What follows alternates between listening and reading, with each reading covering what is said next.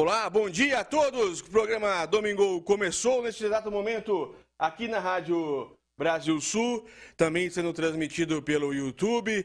Agora são 10 horas e 11 minutos. Muito bem, nós estamos aqui na Rádio Brasil Sul novamente, mais um domingo, para nós termos um bom domingo, uma boa semana, para nós começarmos a semana com o pé direito, como nós aqui sempre estamos dizendo que precisa ser. Começar um domingo sempre com muita alegria. Começaram domingo sempre muito bem. Isso é o principal de tudo, viu, amor? Eu, nós temos que começar um domingo como se fosse o último domingo. É assim que, que nós temos que começar. Hoje eu vou trazer, como eu disse, é, Benjamin Franklin é um grande escritor, um, um grande inventor norte-americano que viveu há muito tempo, mas ele, ele foi muito importante para os nossos tempos atuais, apesar de quase 300 anos da sua, da sua história. Benjamin Franklin foi nada mais, nada menos que aquela pessoa que aparece em alguns locais que com uma pipa empinando e descobrindo a eletricidade quando cai um raio nessa pipa. Isso é, claro que isso é, é uma, uma imagem, uma, como, como poderia ter sido, né, mais ou menos, mas não foi exatamente assim que aconteceu. Mas é, Benjamin Franklin foi um dos grandes, das grandes pessoas, grandes personalidades aqui da, do nosso, nosso mundo contemporâneo.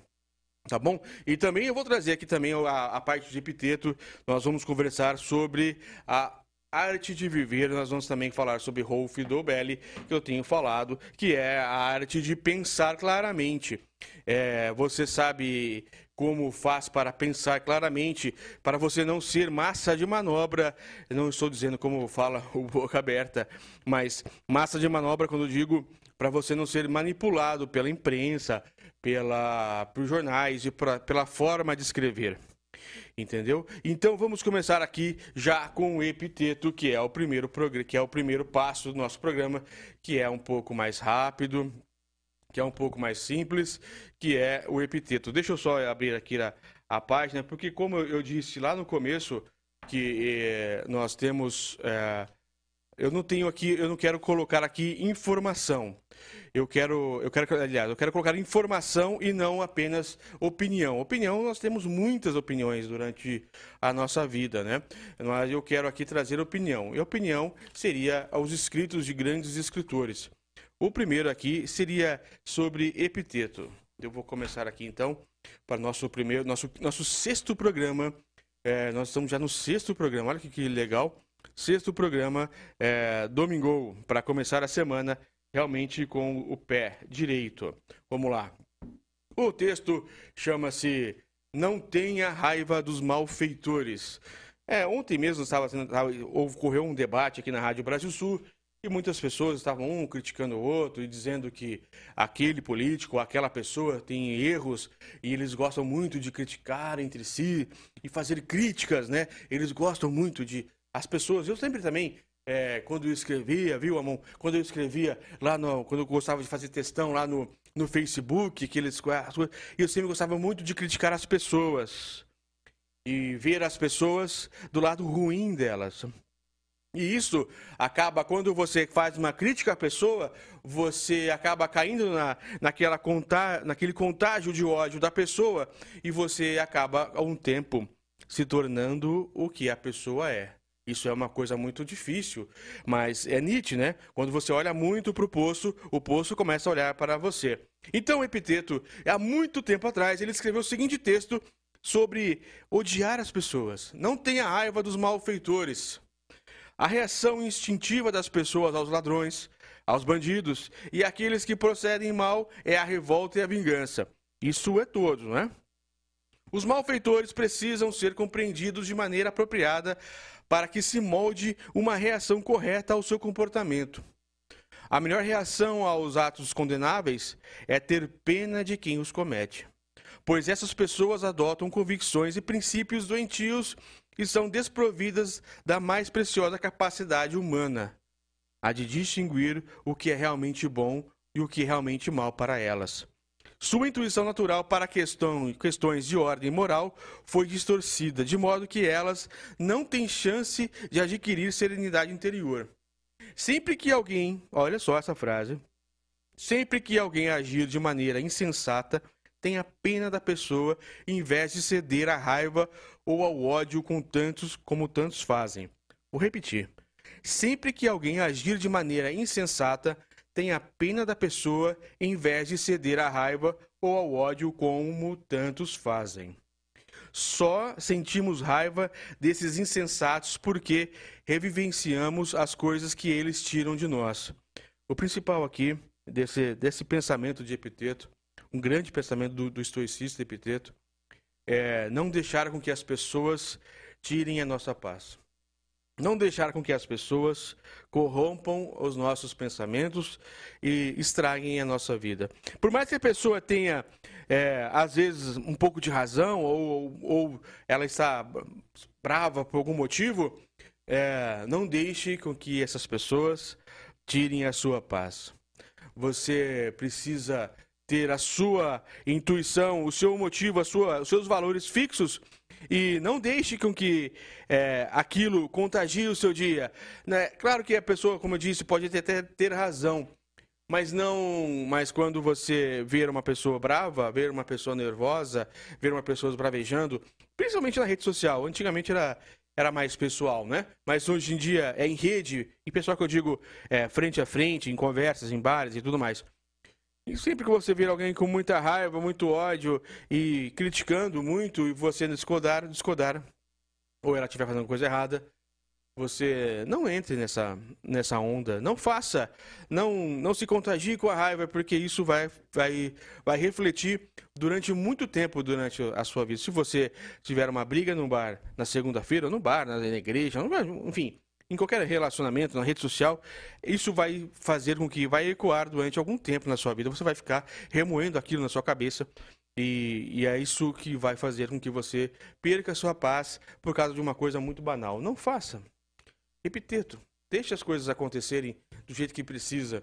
Não, não, não seja a massa de manobra. Agora, eu vou dizer aqui, o Robert, na segundo ponto, já nós estamos com bastante gente na, no YouTube, é Ronan Botelho. Para você que acompanha o nosso canal, Ronan Botelho, é, também aqui ao vivo todos os domingos, agora são 10 horas e 18 minutos na Rádio Brasil Sul. É, nós temos aqui ao vivo, também é transmitido ao vivo no nosso canal no YouTube, como eu estava dizendo, Ronan Botelho, que aí você pode ver as nossas imagens aqui do, do belíssimo, dos belíssimos estabelecimentos aqui da, da Rádio Brasil Sul. E também você quer assistir, você quer, como dizem é, maratonar aí o, o Domingo. Nós já estamos no, no sexto episódio e tá, estão todos lá no YouTube. Você pode acompanhar cada dia, cada domingo. Eu trago aqui um pouco de informação. Como eu sempre digo, eu gosto de frisar porque o mundo está cheio de opinião, mas pouco informação. E a informação é aquilo que alguém tirou de algo depois de muito tempo estudar e não apenas uma, algo opinativo. É muito importante isso, tá bom? Então eu vou trazer aqui agora um grande ensinamento, porque eu gosto muito desse autor que chama Rolf Dobelli. Ele escreveu um livro chamado A Arte de Pensar Claramente, Como Evitar as Armadilhas do Pensamento e Tomar Decisões de Forma Eficaz. Ele é um grande pensador inglês e ele, ele é contemporâneo e não é antigo como, como o Epiteto e todos os outros que nós trazemos aqui. Ele é, é novo, ele é vivo, ele, é, ele escreve esse livro que eu sou na mão. É uma edição de 2022, para você ter uma ideia. São mais, são mais de 100 capítulos que, de duas páginas rapidamente que você lê. Eu leio uma todo dia para você ter consciência do que pode ser as armadilhas do pensamento e o que a mídia, o que todo mundo é, sempre estão prontos para fazer com que é, você caia. Olha só, esse pensamento é muito legal, chama-se prova social. Quando 50 milhões de pessoas afirmam uma besteira, ela não deixa de ser uma besteira por conta disso. É, isso, óbvio, óbvio, um parênteses, obviamente não quer dizer nada com política, que o nosso programa não tem. É, toda a vida envolve política, mas não tem nada a ver com política. O, a, a, pessoa que escreveu, a pessoa lá do outro lado do mundo, lá, lá da, da Inglaterra, lá do Reino Unido, lá, lá longe, ele jamais iria escrever alguma coisa sobre o Brasil exatamente, então não tome as dores de qualquer coisa que seja. E uma outra informação é que ah, esse, esse escritor é muito ácido no sentido de ele é muito astuto e então ele às vezes ele faz algumas jogadas com, a, com, a, com as palavras que parecem ser uma uma aversão a alguma coisa, mas não é. É o jeito que ele escreve, a forma que ele escreve. Veja bem como ele é inteligente, como ele é bom. Olha só, ele, ele escreve como exemplos, como se fosse o próprio Sócrates, né? Vamos lá. Você está a caminho de um concerto em um cruzamento, encontra um grupo de pessoas olhando para o céu. Sem pensar em nada, você olha para cima. Por quê? A prova social. Outro exemplo, no meio de um concerto e uma passagem executada com maestria, alguém começa a aplaudir e de repente a sala inteira também aplaude, inclusive você. Por quê? Isso é prova social. Após o concerto, você está diante do guarda-volumes, que vai pegar a sua bolsa, a pegar o seu, seu terno, alguma coisa do gênero. Observa as pessoas à sua frente colocando uma moeda em um prato. Embora oficialmente o guarda-volumes esteja incluído ou incluso no preço do ingresso, o que você faz, provavelmente, também deixará uma gorjeta. A prova social, às vezes, indistintivamente, designa como instinto, instinto gregário, ou seja, ele significa um compor, ele comporto-me de modo correto quando comporto quando vou me comportar como os outros. Olha essa frase. Eu me comporto de modo correto quando me comporto como os outros. Isso na cabeça das pessoas. Você vê uma pessoa, um grupo de pessoas fazendo alguma coisa de forma instintiva, às vezes você faz. Sem querer fazer, às vezes você faz apenas por achar que aquilo é o correto.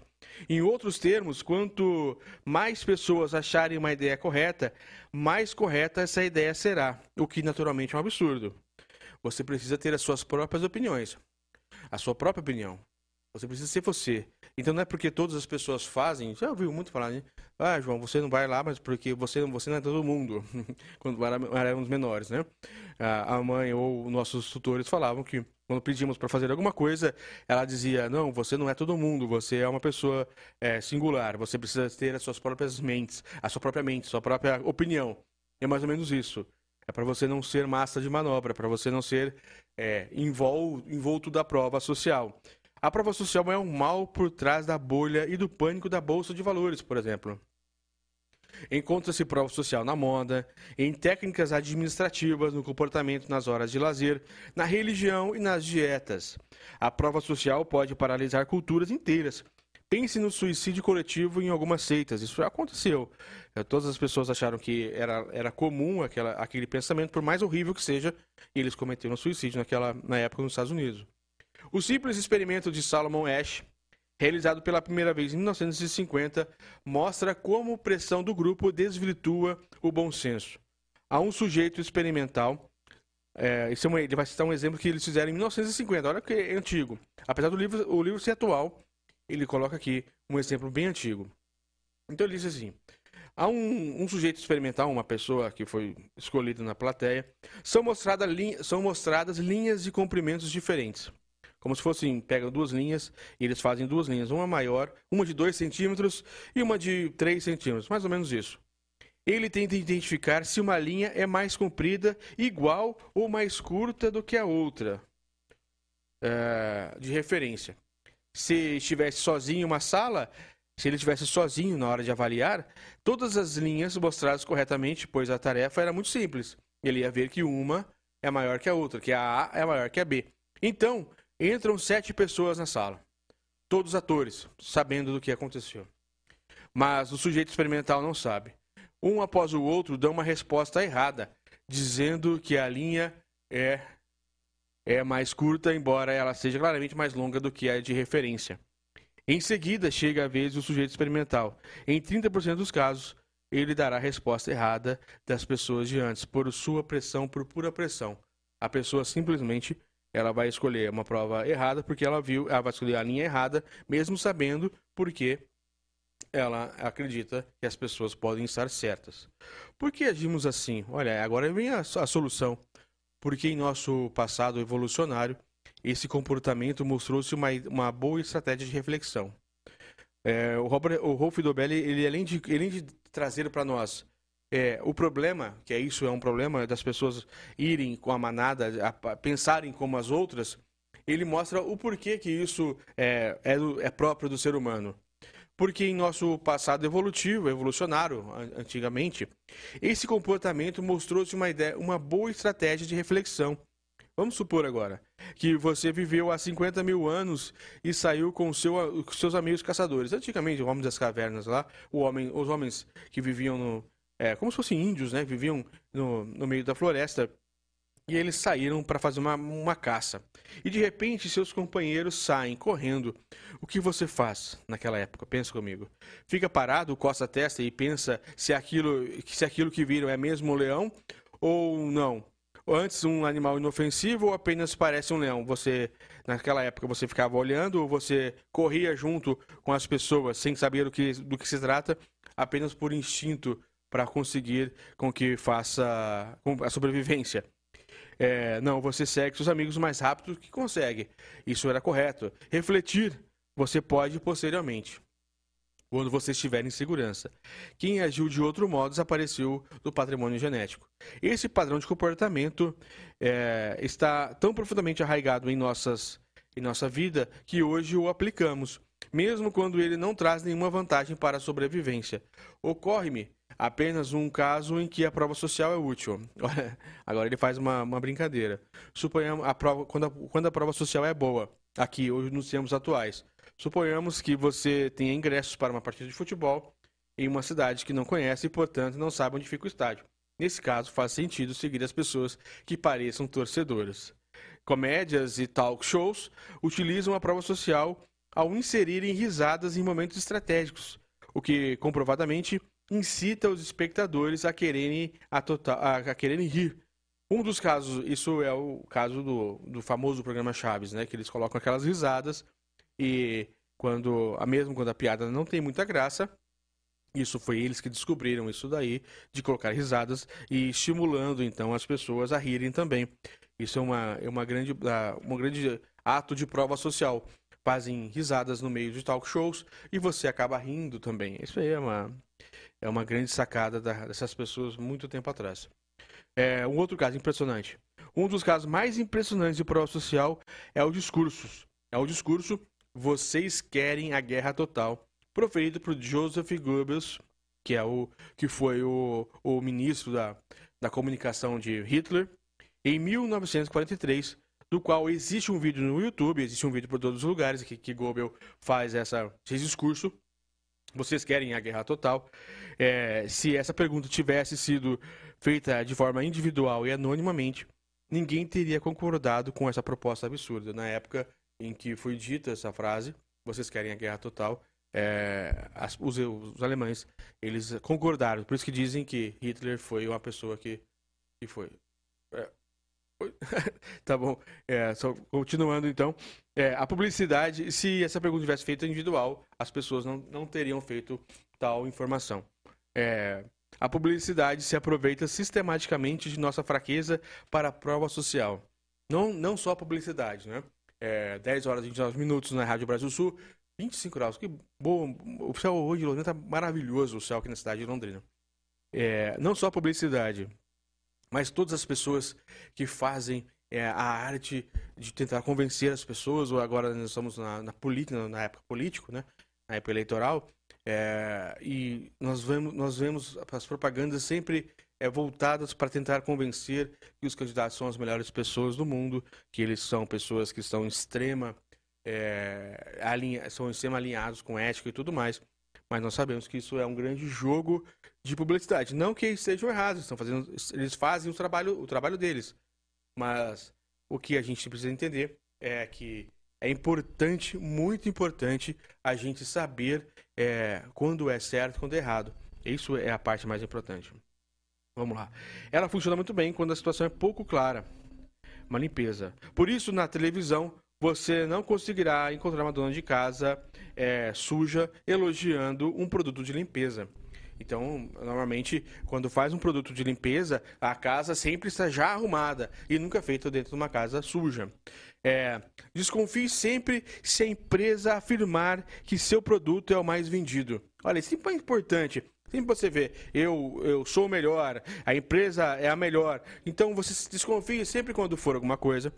Esse argumento é, é absurdo, pois porque um produto seria melhor só porque é mais vendido. Porque um produto é melhor só porque ele é mais vendido. Quando, ele, quando você vê propagandas, ah, o número um, a melhor e tudo mais. Esse argumento, apesar de ser fascinante para nós, é horrível para o ponto de vista moral, porque nem sempre isso é, é o correto. É, muito bem. É, esse foi, então, Rolf Dobelli, um dos grandes escritores é, do nosso tempo. Uma pessoa extremamente boa, uma pessoa extremamente competente que escreve a arte de pensar claramente no nossa segunda parte da, da, da leitura de hoje. Então eu vou agora partir para a personalidade que é uma grande personalidade, que é Benjamin Franklin. Eu falei que iria ver na semana passada, mas infelizmente não deu tempo para para fazer. Nós tivemos algumas coisas aqui na Rádio Brasil Sul, aquela às 10 horas e 31 minutos. Estou exatamente no ponto que eu preciso, que são meia, são 30 minutos para falar sobre o Benjamin Franklin e também para ler toda a história dele. E ao mesmo tempo que eu vou lendo, eu vou colocando algumas, uh, algumas informações, algumas opinião, um pouco de opinião, um pouco de informação, um pouco de é, explicação também para que você aí na, aí na sua casa, aí onde você esteja ouvindo a Rádio Brasil Sul, você tenha a, a, total é, percepção do quão grande foi essa pessoa, é, Benjamin Franklin. E também para todos aí, um abraço a todos do YouTube que estão nos acompanhando. Realmente não dá para ler as, as mensagens, não dá para saber exatamente é, interagir. Como eu disse, nós estamos no sexto programa, mas nós já estamos conseguindo é, algumas é, interações já está bem legal. Eu já, eu já, consigo mudar aqui as câmeras, eu já consigo mexer aqui no YouTube, mas ainda não tenho uma, uma grande percepção aqui para conseguir exatamente como que seria é, para fazer interação aqui respondendo as perguntas. Olha só que, que, que história que é Benjamin Franklin. É, em geral, os maiores obstáculos à busca de maestria, maestria, quando ele coloca aqui, seria sucesso pessoal, decorrem do desgaste emocional. O maior obstáculo para você ter um sucesso profissional, pessoal, é você é ter, é, são os seus desgastes emocionais que você tem durante toda a vida. Que experimentamos ao lidar com a resistência e com as manipulações a que estamos sujeitos por parte dos nossos ao nosso redor. Se não somos cuidadosos, nossa mente é absorvida por intrigas e batalhas políticas sem fim. Hoje em dia, principalmente, não é, doutores? É, nós temos muita dificuldade, nós temos bastante dificuldade, é, porque toda, toda hora, todo momento é alguma discussão que acontece. O principal problema que enfrentamos na, hora, na, área, na arena social é nossa tendência ingênua de projetar nos outros nossas necessidades e desejos emocionais. Interpretamos equivocadamente as intenções deles e nossas reações provocam confusão e conflito. Olha só a, a importância agora sobre inteligência social. Inteligência social é a capacidade de ver aqueles que nos cercam de maneira mais realista possível. Ao superarmos nosso, nosso egocentrismo, podemos aprender a focar nos outros, compreendendo seus comportamentos em tempo real, interpretando de modo correto suas motivações e discernimento possíveis tendências e as suas tendências manipuladoras. Se navegarmos com destreza pelo ambiente social, teremos mais tempo e energia para nos concentrarmos no aprendizado e no desenvolvimento de habilidades. O sucesso alcançado sem inteligência social não decorre da verdadeira maestria e não é duradouro.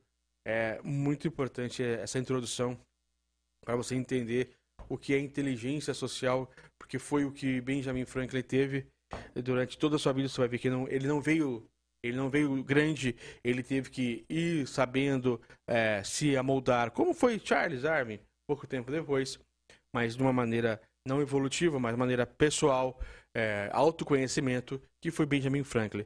Mas antes, aqui, vamos entrar aqui a mão no, no, na, na, no intervalo, e, e, logo após o intervalo nós voltamos, que também temos que, que faturar um pouquinho, né? Então vamos entrar aqui no, no intervalo a hora que você puder, Amon, é, até mais. É, dois, dois minutinhos só para a gente faturar um pouquinho também, e aí a gente já volta. Ronan Botelho está apresentando Domingo.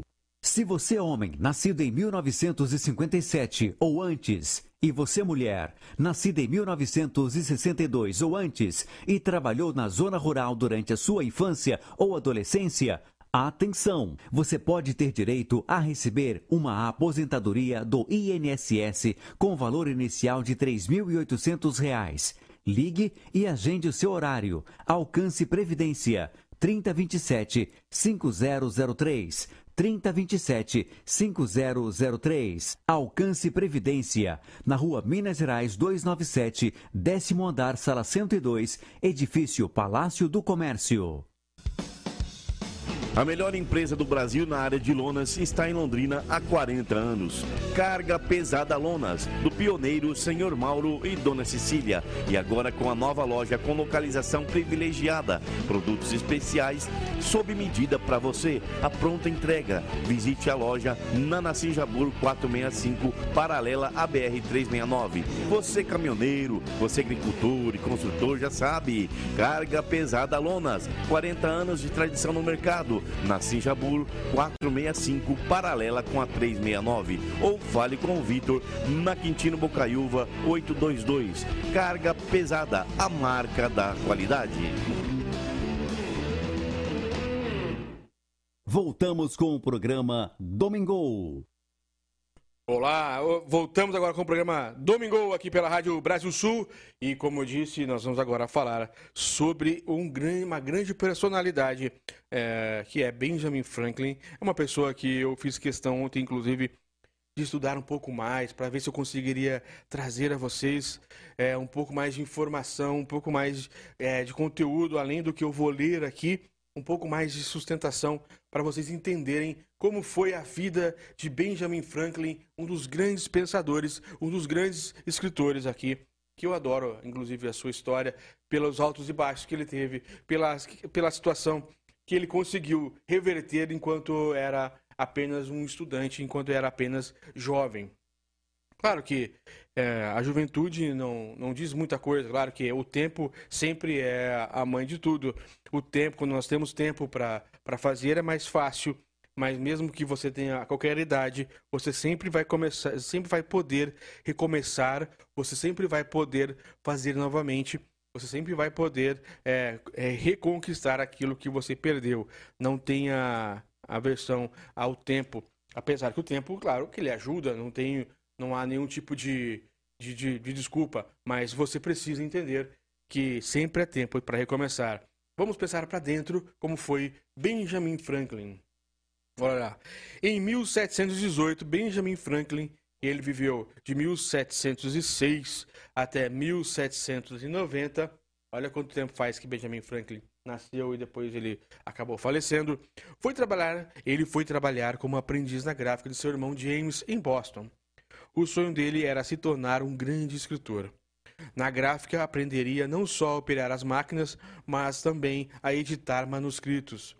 Cercado de livros e jornais, poderia estudar e aprender como, com muitos exemplos de textos bem redigidos. Seria a posição preferida para ele.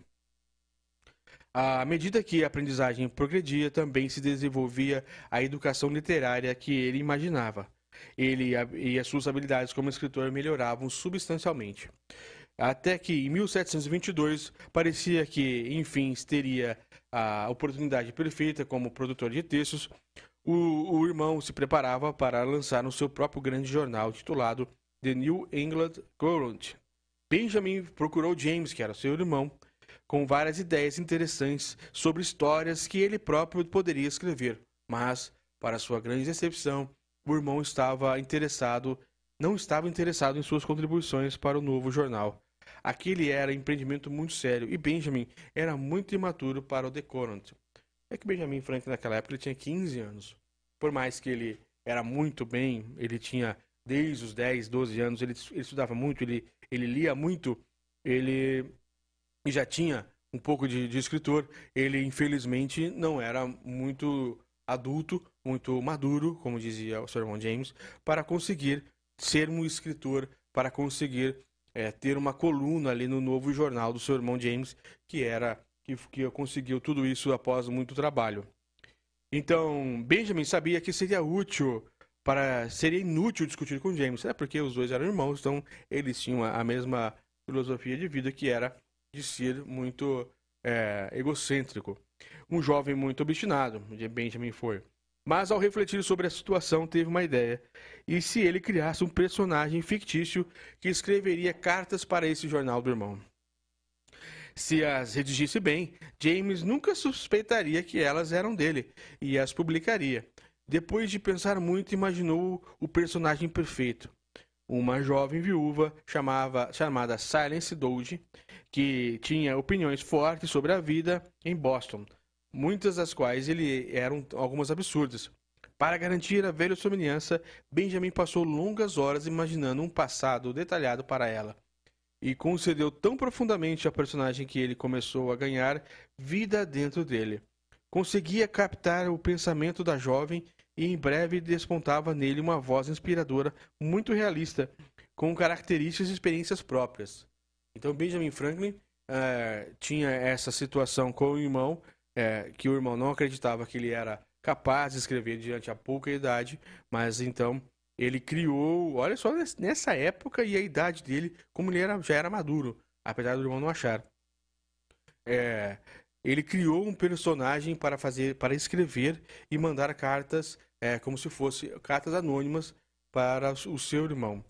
Ele enviou a, primeira carta do Aldecorant e se divertiu ao observar o irmão publicar a carta da, desta suposta leitora com uma nota do redator pedindo-lhe que escrevesse mais. Então, Além de tudo, ele era bom mesmo, ele, ele acabou enviando essa carta, e quando ele envia essa carta ao seu irmão, ele, ele tem, que forma com pseudônimo, claro, porque em nome próprio ele já tinha dito que não poderia, então o irmão faz uma carta dizendo que a Silence, que era o nome da, da escritora, poderia sempre enviar cartas novamente para o jornal.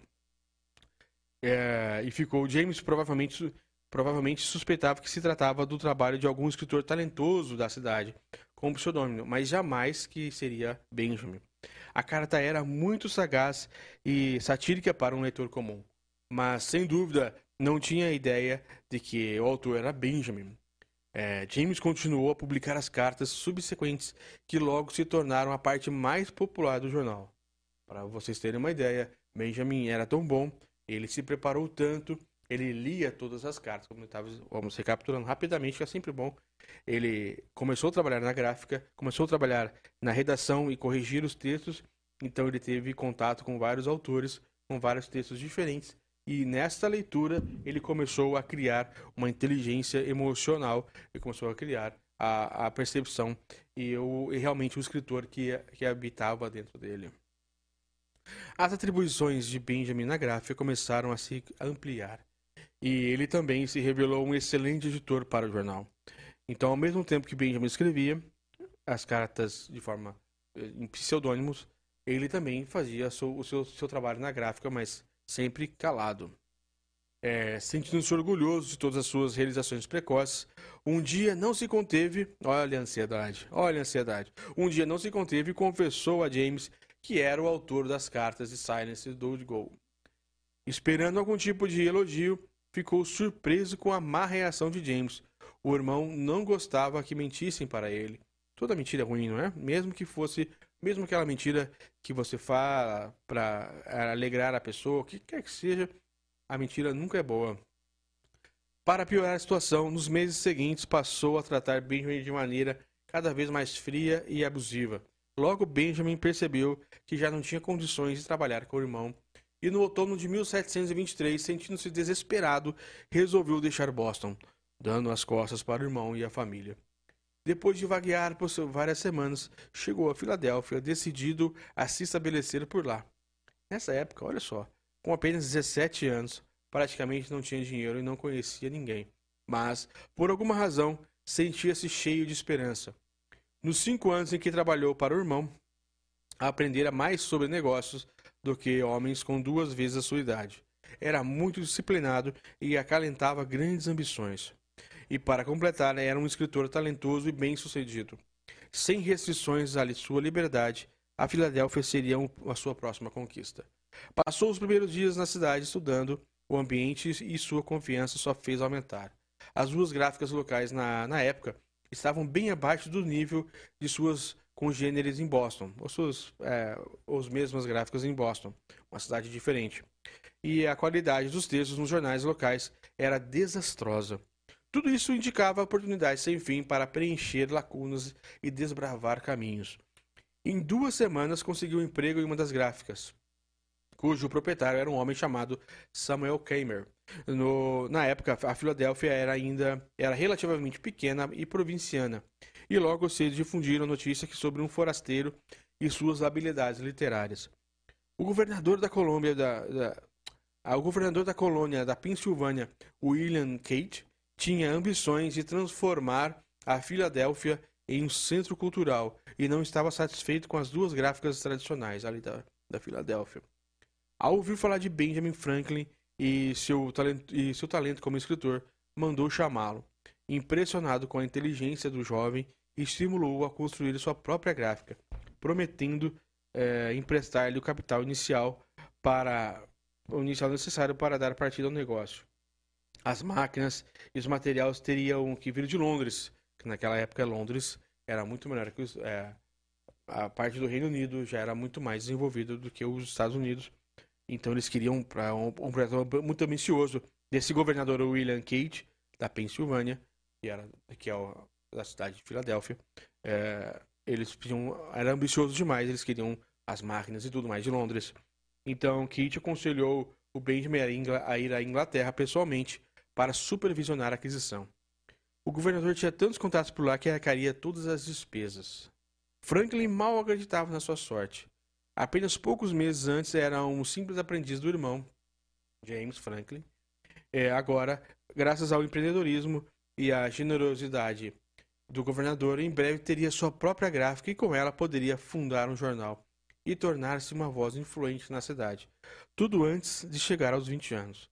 Ao planejar a vida, a viagem a Londres, o dinheiro que Kate prometera não chegou. É, James é, Benjamin estava esperando esse dinheiro, mas ele chegou em Londres e esse dinheiro não chegava. Mas depois de escrever algumas vezes, finalmente recebeu notícias do gabinete do governador, dizendo que não se preocupasse. Cartas de crédito estariam à espera quando desembarcasse finalmente na Inglaterra. E assim, sem explicar a Kamer o que pretendia fazer, deixou o emprego e comprou passagem para a viagem transatlântica.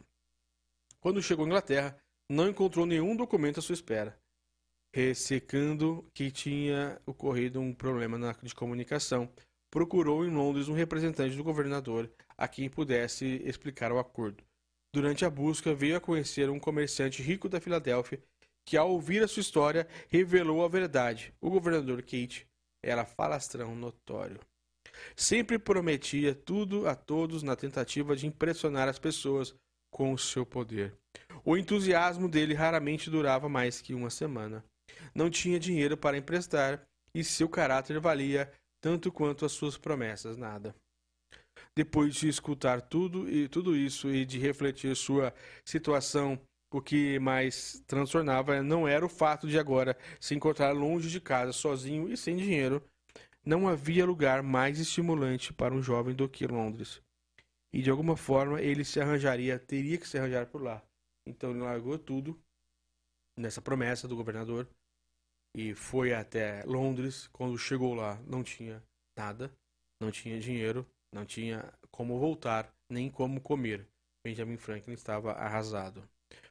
É, o que mais o chateava era como a maneira como, como interpretava, como, como ele interpretou mal as intenções de Kate e como foi, como ele foi ingênuo. A pessoa prometeu a ele e ele simplesmente acreditou e largou tudo em busca do que foi prometido. Isso é um grande equívoco, não é? Felizmente, Londres estava apinhada de gráficas enormes. Tinha muitas gráficas enormes. E poucas semanas depois conseguiu um emprego em uma delas.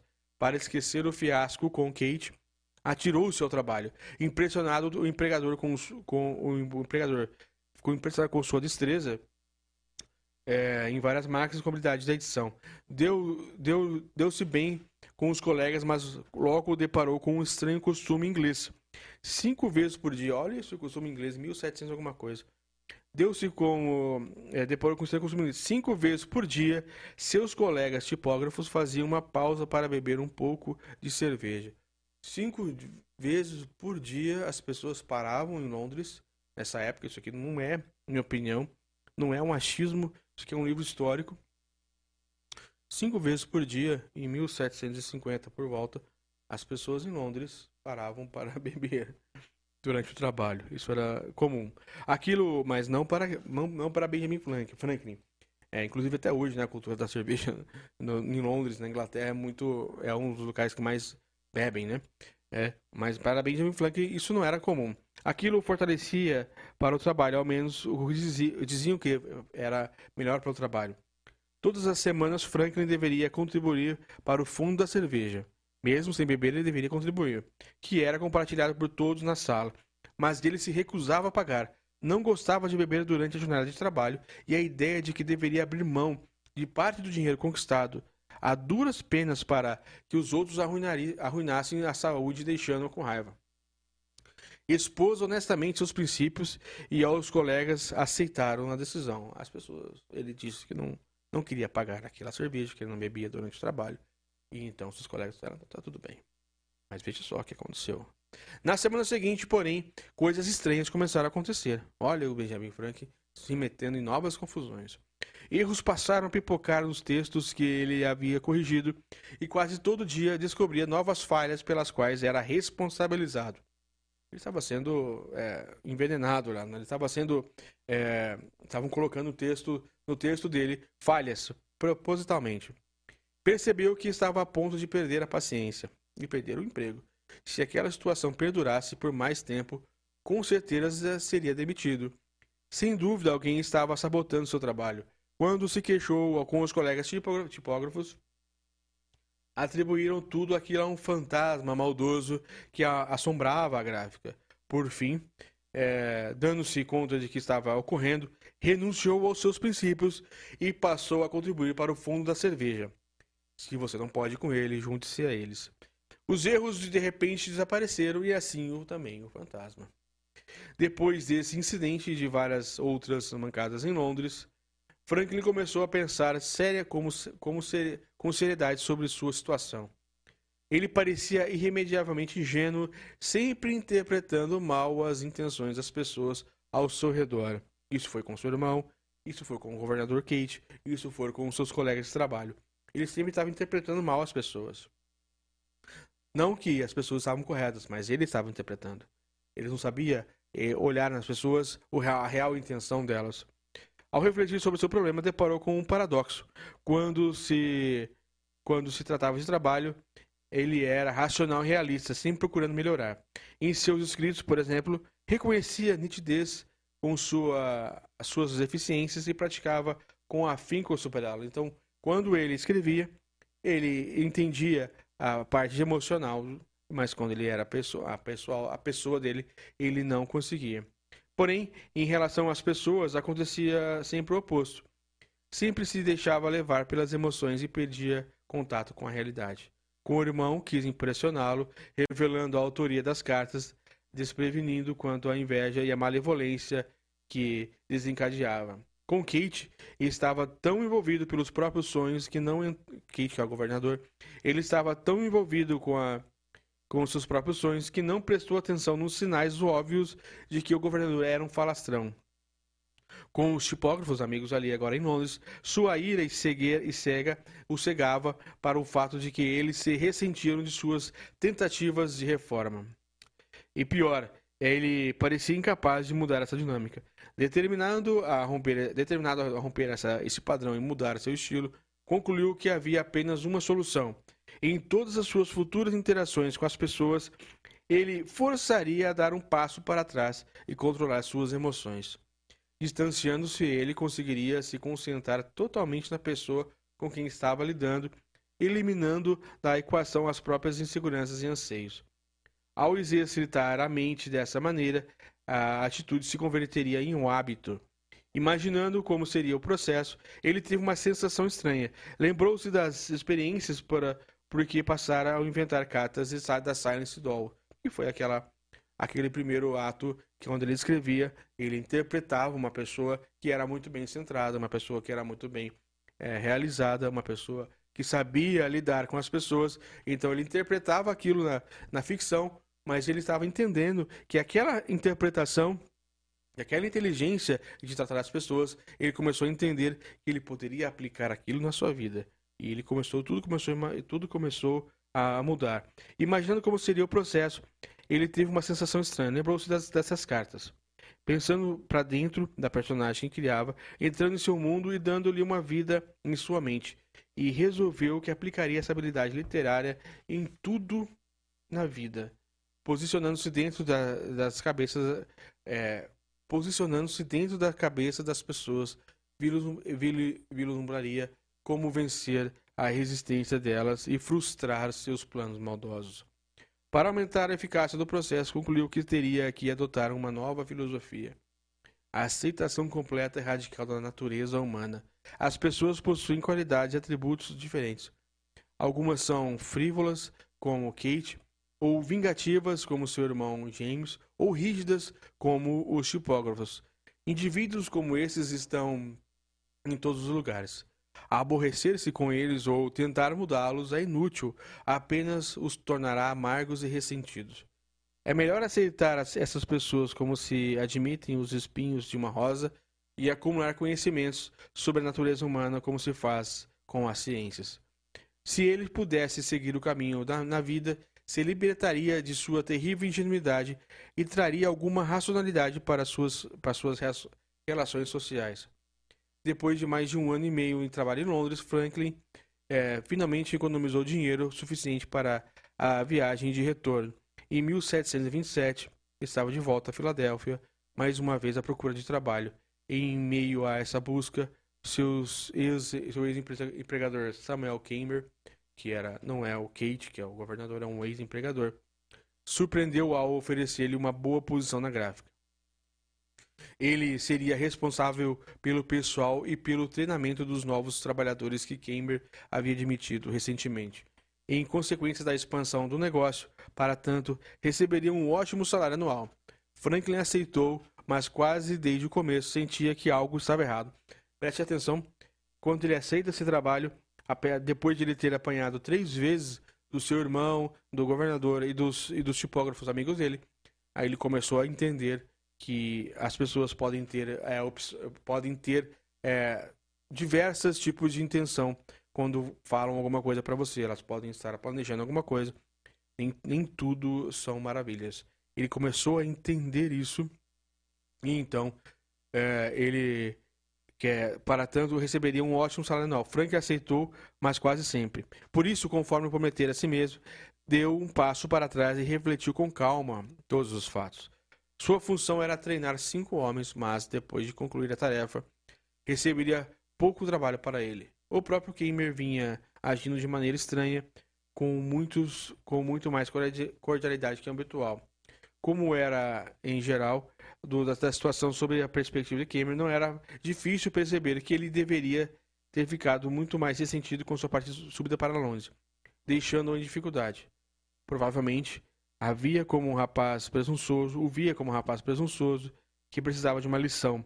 Franklin não era do tipo que conversaria sobre seus receios com alguém, mas os remoeria por dentro e elaboraria seus próprios planos.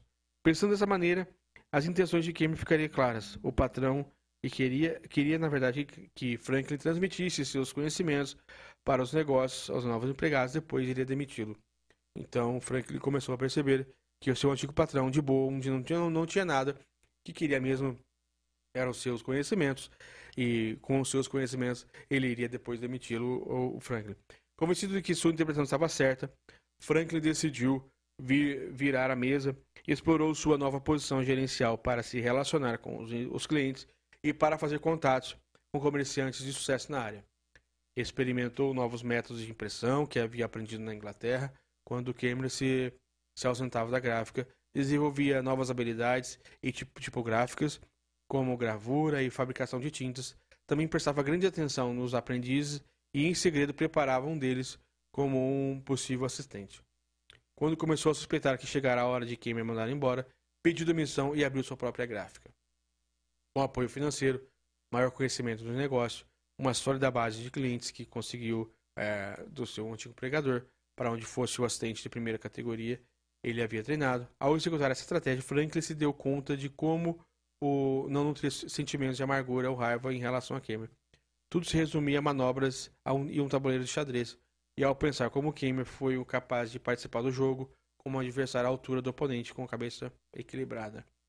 Nos anos seguintes, a gráfica de Franklin prosperou muito, porque ele era muito bom.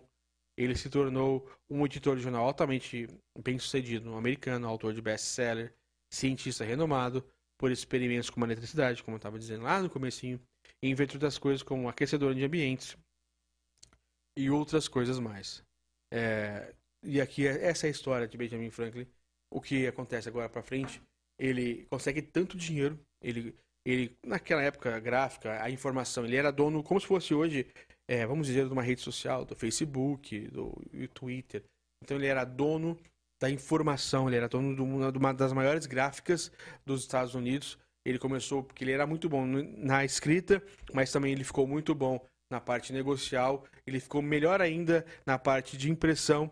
Então ele dominou essa área, ele conseguiu tanto dinheiro que pouco tempo depois de, de inaugurar essa loja, mais ou menos, essa fábrica, essa, essa, essa editora, essa gráfica, ele vendeu isso e ele passou então a apenas é, se dedicar à invenção, a apenas se dedicar a inventar novas coisas. Foi quando ele descobriu a eletricidade, foi quando ele descobriu outras coisas.